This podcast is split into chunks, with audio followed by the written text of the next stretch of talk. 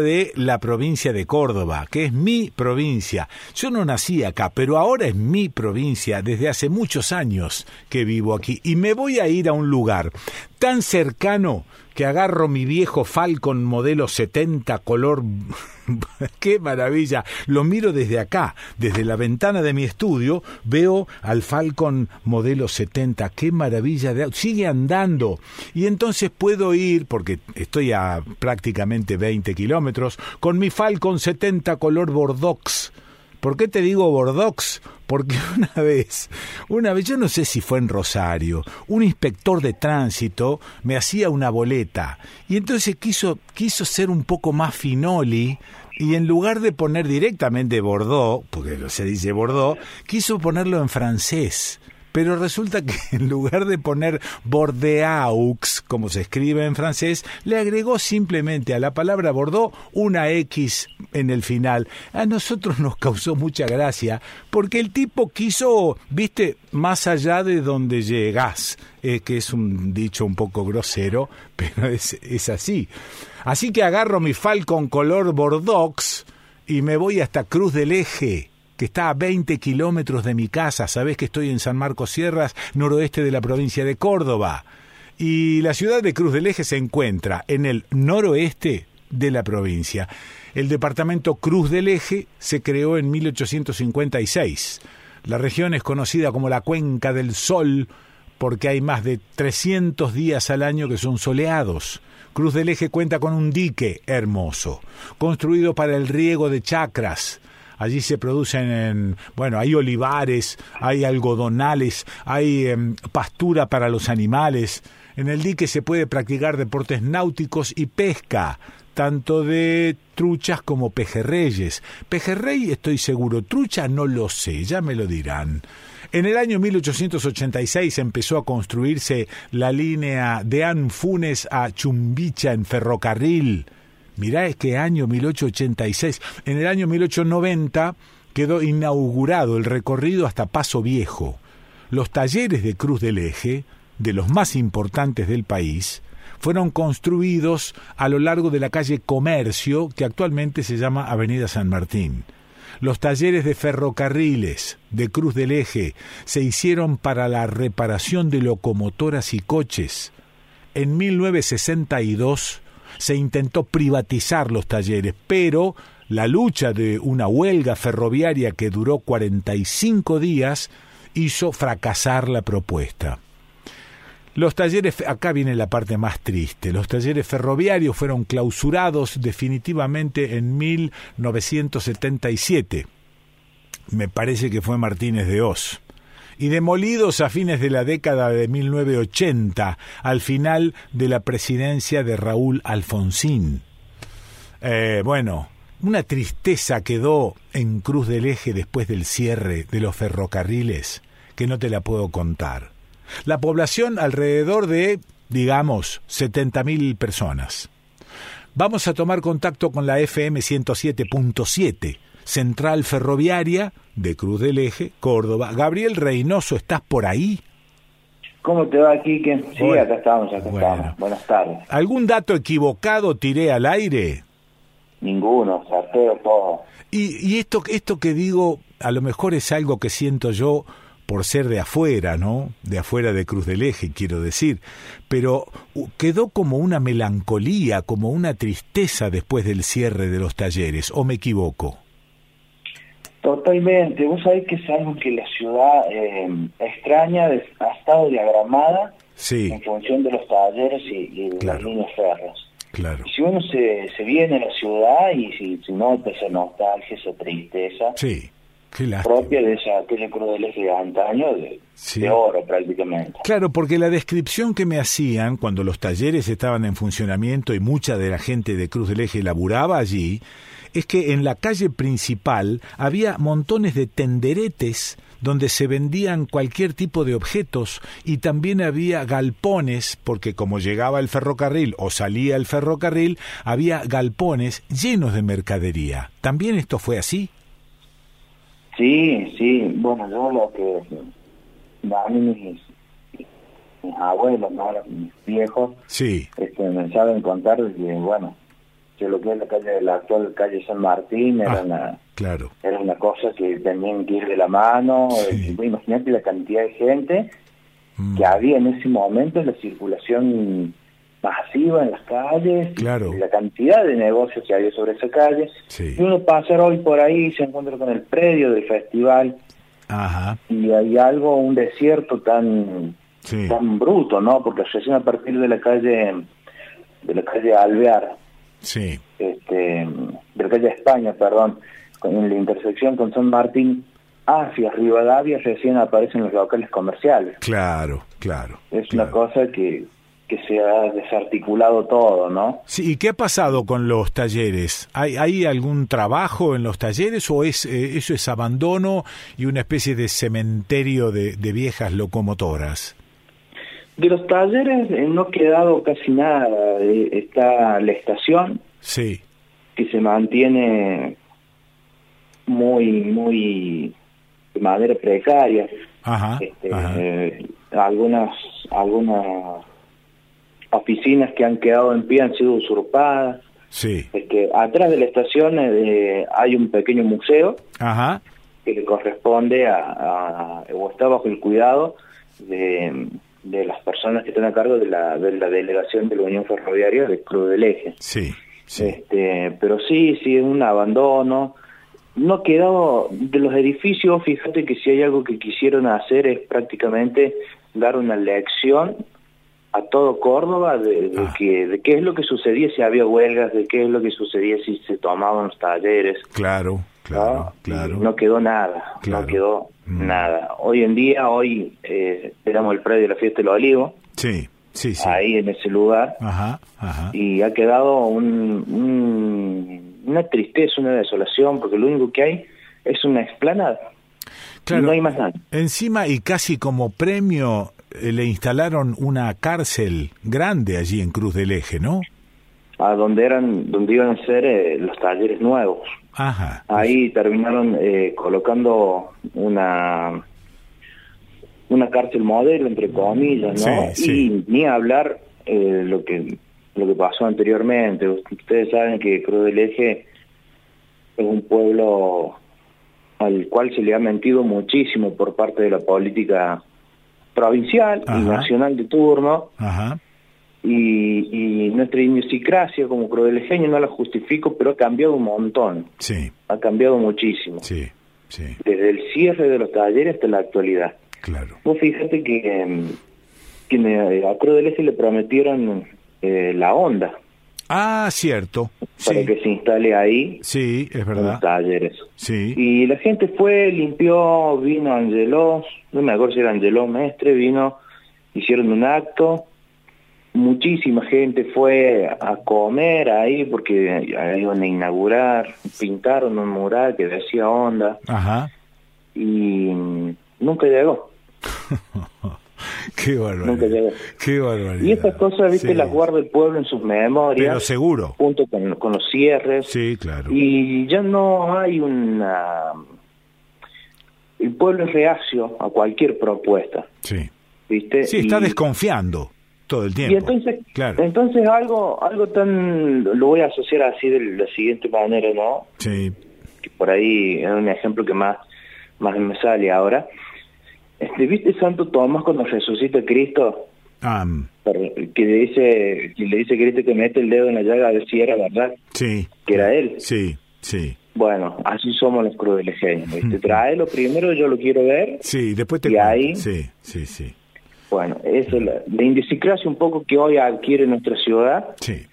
Y sí, hemos, hemos vivido de esto y la verdad que es un pueblo dolido con ese tema, ¿viste? Lo, lo ha ocultado y le duele mucho.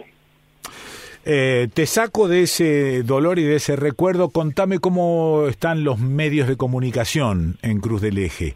¿Hay más radios? ¿Hay este, estaciones eh, de FM?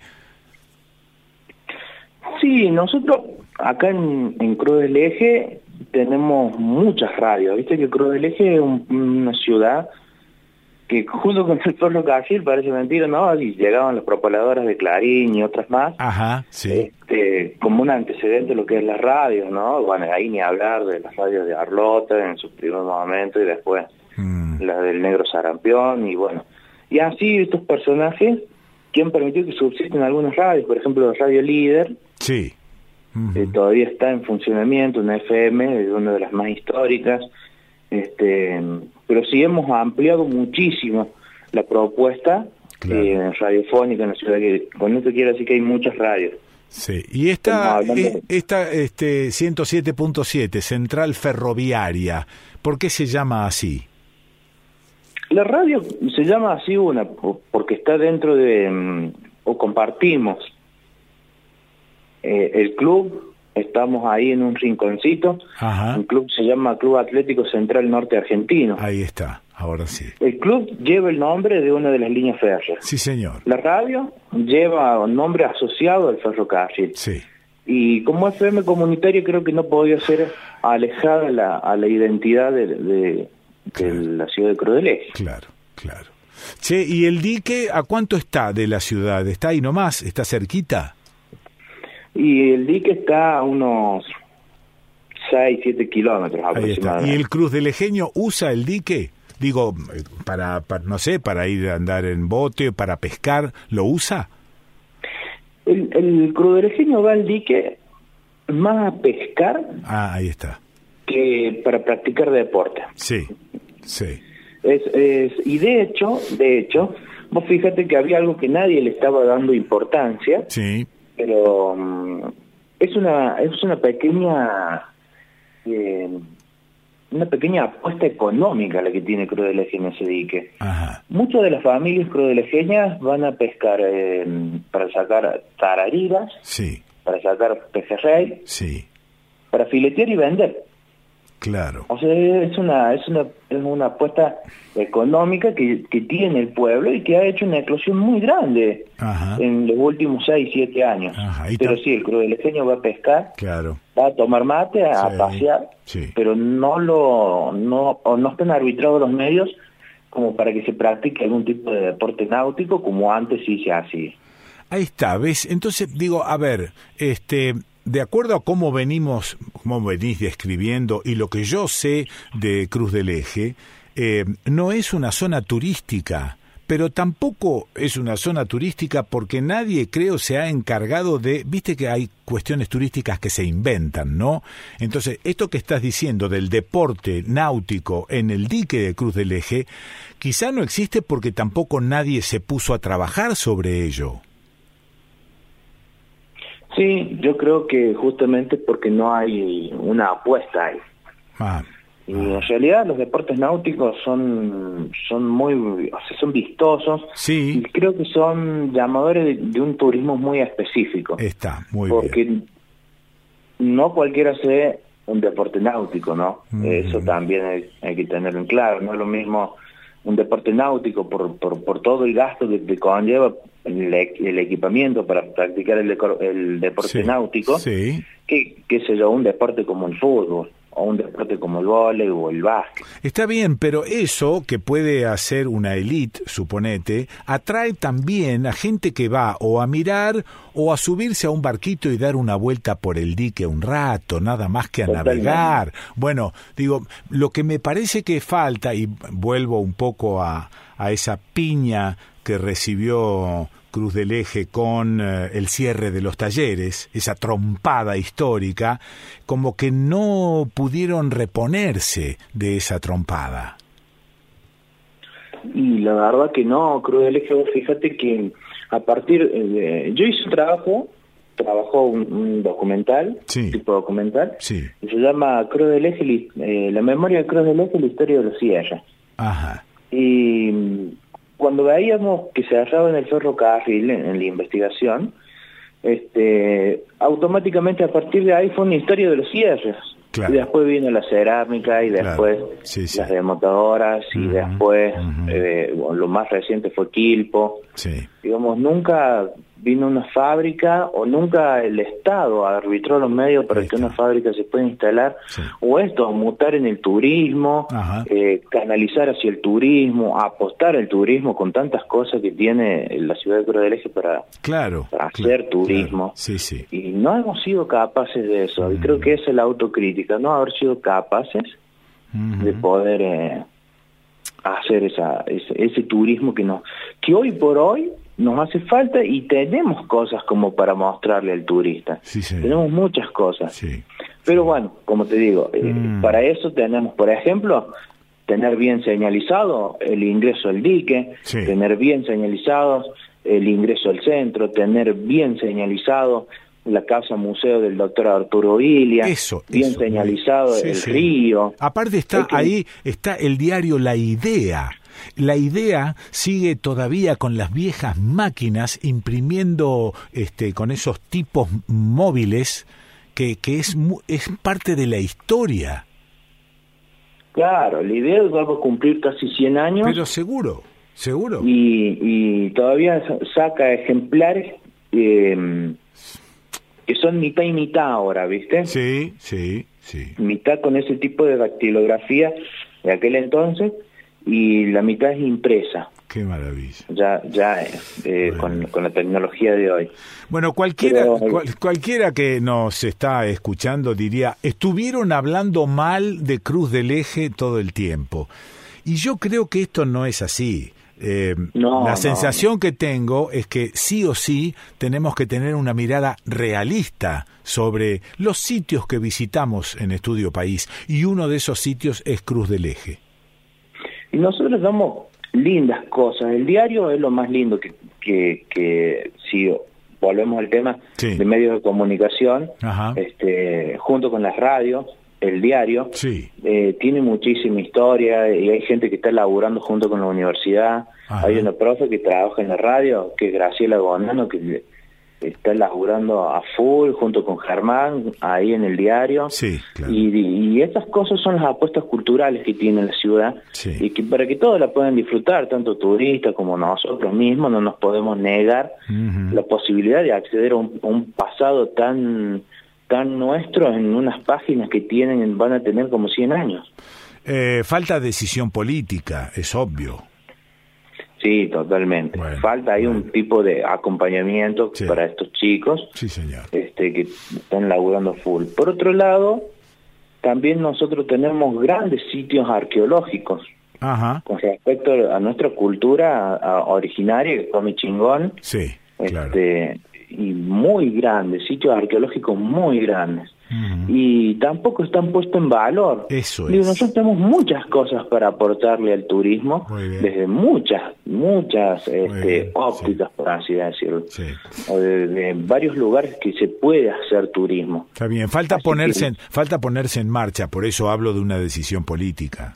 Totalmente. Gabriel Reynoso, te agradezco este ratito, esta pintura, este acercamiento de verdad a, Cruz del Eje, al noroeste de la provincia de Córdoba.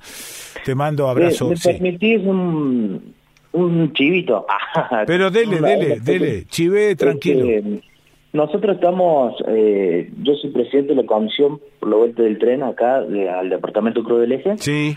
Y estamos laburando mucho. Y ahora el 6 de noviembre... Mm este, invitamos a quienes puedan seguir por vía online o si quieren asistir, estaremos eh, haciendo el primer congreso ferroviario, de raíces ferroviarias, ah, y se va a realizar aquí en la ciudad de Cruz del Eje. Y vamos a tener expositores de toda la provincia y gente de acá de, nuestra ciudad, así que bueno, la invitación para el 6 de noviembre. Y las transmisiones se van a hacer a través de online también. Y, y seguramente la radio comunitaria, la de acá de Cruz del Eje, estará transmitiendo en vivo también, así que bueno. Buena iniciativa. quienes quieren participar, ¿no? Buena iniciativa. Eh, Gabriel, abrazo grande. Dale, gracias, Quique, nos vemos. Lo escuchaste a Gabriel Reynoso, FM 107.7 Central Ferroviaria desde Cruz del Eje, provincia de Córdoba. ¿Dónde lo escuchaste? En Estudio País.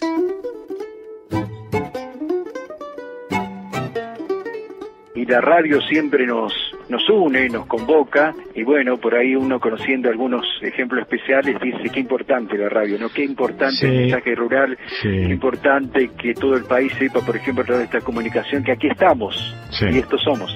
Un gran encuentro. En Estudio País